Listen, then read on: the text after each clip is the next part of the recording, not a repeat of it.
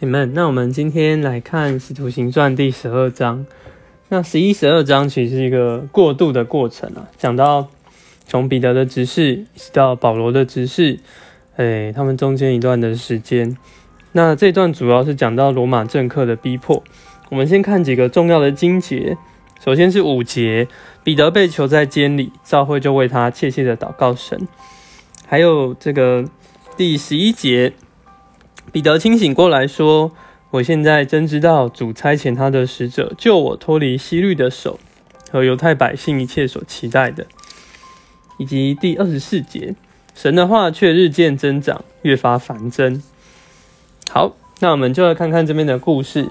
它的背景呢，就是希律王他也苦害教会中的人，那杀了约翰的哥哥雅各。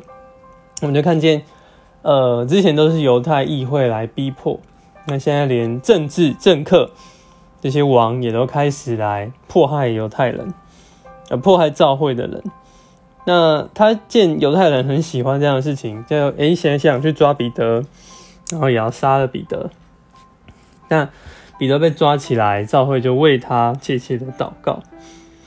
那这时候呢，神就派了人来拯救彼得，派了天使。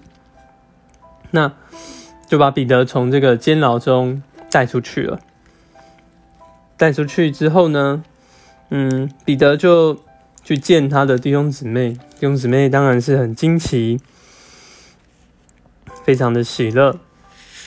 好，那再来我们就看到西律的结局是什么？他这个逼迫使徒的西律呢，在二十三节，我们这边看见，因为。希律不归荣耀给神，他就被虫所咬，就断气了。那虽然在经历这样的逼迫，我们在二十四节却看见神的话是日渐增长，越发繁增。